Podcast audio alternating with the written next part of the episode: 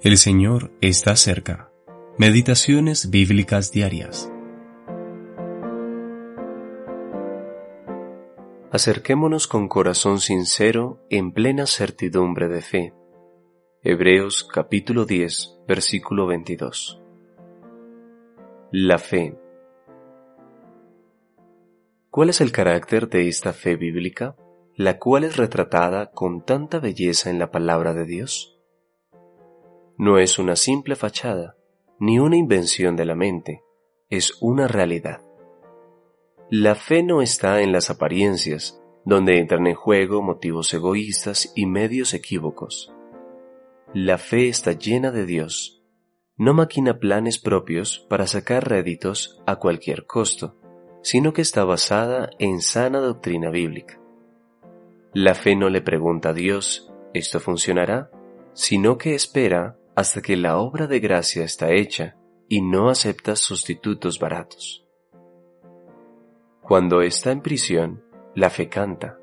La fe puede verse golpeada por la disciplina divina, pero pone sus manos sobre su boca, como Aarón cuando perdió a sus hijos en un solemne instante. Levítico capítulo 10 versículo 3. La fe de la que habla la Biblia no es un salto en la oscuridad, sino más bien un andar en luz celestial. Deja de lado las probabilidades estadísticas o incluso la coincidencia, las casualidades o la suerte, y descansa firmemente en las obras de un Dios soberano.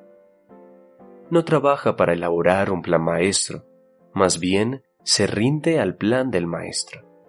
Experimenta su dulce calma en medio de la furiosa tempestad del enemigo no se trata fundamentalmente de una posición en contra de Satanás, aunque la fe debe tener siempre en cuenta que existe tal engañador, sino una posición por Cristo, establecida firmemente en la palabra en la cual Él nos es revelado. Si confiamos en el brazo de carne, entonces fracasaremos totalmente.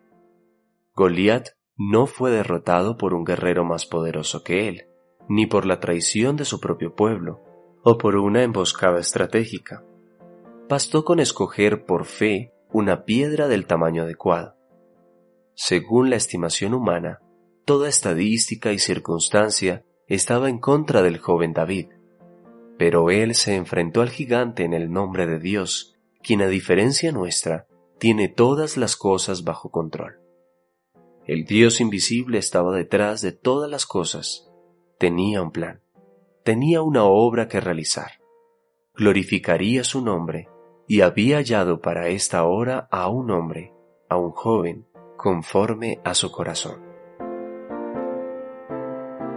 N. Olonio